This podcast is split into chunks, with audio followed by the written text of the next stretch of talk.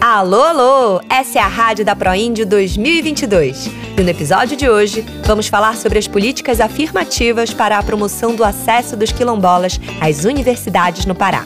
Para entender melhor o assunto, conversamos com Zélia Amador, militante do Movimento Negro, uma das fundadoras do CEDEMPA, Centro de Estudos e Defesa do Negro do Pará, e professora emérita da Universidade Federal do Pará. Essas políticas são importantes, não é para os estudantes quilombolas e indígenas, elas são importantes para a sociedade, elas são importantes para o conhecimento. E com os estudantes quilombolas de Oriximiná, Carlene Printes, da Universidade Federal do Pará, em Belém, e André dos Santos Rocha, Universidade Federal do Oeste do Pará, em Santarém. Vamos nessa?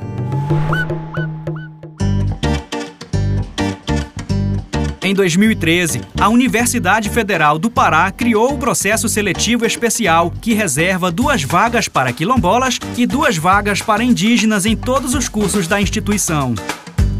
A reserva de vagas é um sistema implantado de forma voluntária pelas universidades, de acordo com o processo seletivo desenvolvido por cada uma. Vejam o que nos explicou a professora Zélia Amador, que participou da criação do processo seletivo especial na Universidade Federal do Pará. Nós, na Universidade Federal do Pará, e depois a gente foi acompanhado por outras universidades, criamos o que nós chamamos de reserva de vaga para indígenas e para quilombolas. São duas vagas reservadas em cada um dos cursos oferecidos pelas, pela universidade. Duas vagas para indígenas, duas vagas para quilombolas. Eles não precisam fazer o Enem, eles participam de um processo seletivo especial composto por uma redação, uma redação simples e uma entrevista onde se vai avaliar o pertencimento daquela pessoa, para ver de fato se ela é quilombola.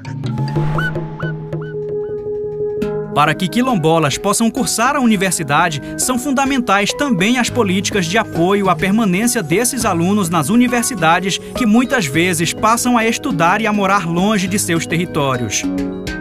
Carlene Printes, do Quilombo Boa Vista Alto Trombetas de Oriximiná, que estuda na UFPA, nos fala sobre a importância das bolsas permanência. Essa bolsa é a principal fonte de renda desses estudantes. Na maioria das vezes, a gente vem dos territórios de famílias que têm três, quatro, cinco, seis filhos e os pais não têm a mínima condição de mantê-los fora do seu território mas Carline alerta para o desmonte dessa política por meio do corte das bolsas, que já não atendem a todos os estudantes. A gente está passando por um momento bem delicado dentro da universidade. Desde 2013, a gente conseguiu uma bolsa de 900 reais para os estudantes, para que né, indígenas e quilombolas entrassem na universidade tivesse suporte, né? É um programa do governo federal. E hoje em dia a gente está um problema sério com relação a isso. Ano passado a gente foi a Brasília três vezes no ano para tentar dialogar com o MEC, tentar conversar, porque simplesmente eles cortaram, eles não abriram mais o sistema Zélia Amador completa. Imagina que nós temos aqui na Universidade Federal do Pará, nesse ano, uma necessidade de quase mil bolsas para indígenas e quilombolas. E só recebemos do MEC 120.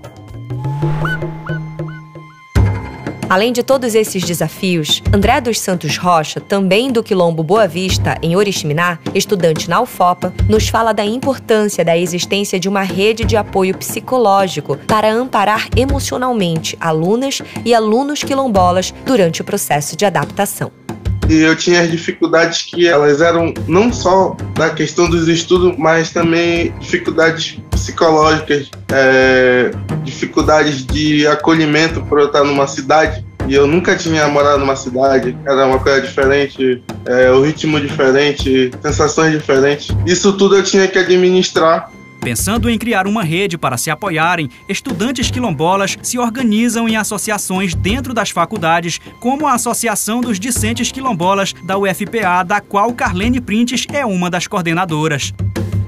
A universidade é, não foi pensada para nós, então a gente chega ali de paraquedas e a gente sofre todo tipo de preconceito, de racismo que. A associação ela vem mesmo para fortalecer, para que quando as pessoas cheguem lá elas possam ter um norte, né? Uh, chegar ali e entender que elas não estão mais sozinhas, que tem pessoas ali lutando e batalhando por elas, né? Então a gente tenta organizar a questão de ah, não tem onde morar, a gente tenta juntar, ver o que, que a gente faz. A gente faz. É uma rede de apoio mesmo a nossa associação para as pessoas, principalmente que estão chegando, que é, normalmente chegam sem qualquer orientação, sem saber para onde ir. Então a associação está ali para dar esse suporte.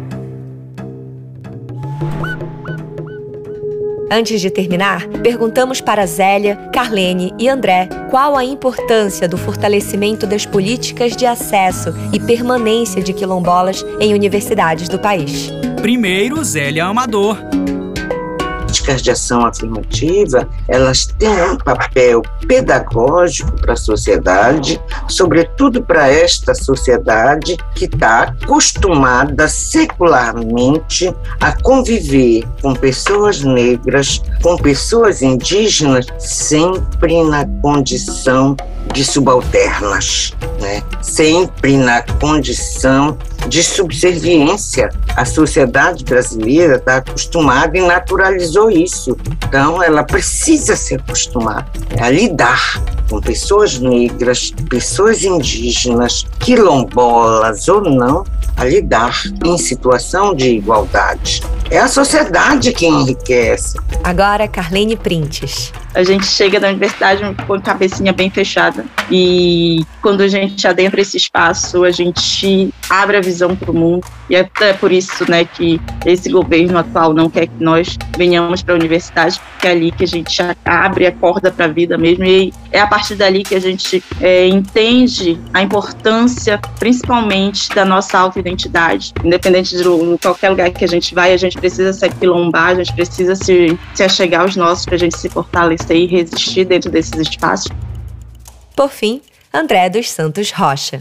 Quanto mais alunos, mais quilombolas formados, sim, é melhor para a luta, é melhor para o quilombo, é melhor para a sociedade, eu acho, de uma forma geral. Não só para nós mesmos, mas para a nossa sociedade, para o nosso entendimento como seres humanos melhores mesmo, de entender que apesar da gente ter uma etnia diferente, uma história diferente, nós somos capazes, nós somos iguais, mesmo sendo diferentes.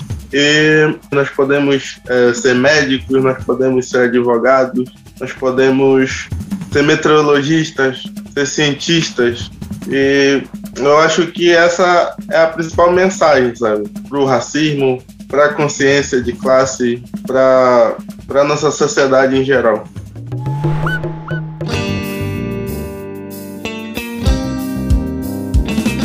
E com estes depoimentos encerramos o primeiro episódio da Rádio da ProIndio 2022. Obrigado por nos escutar, espero que tenham gostado e até o próximo episódio.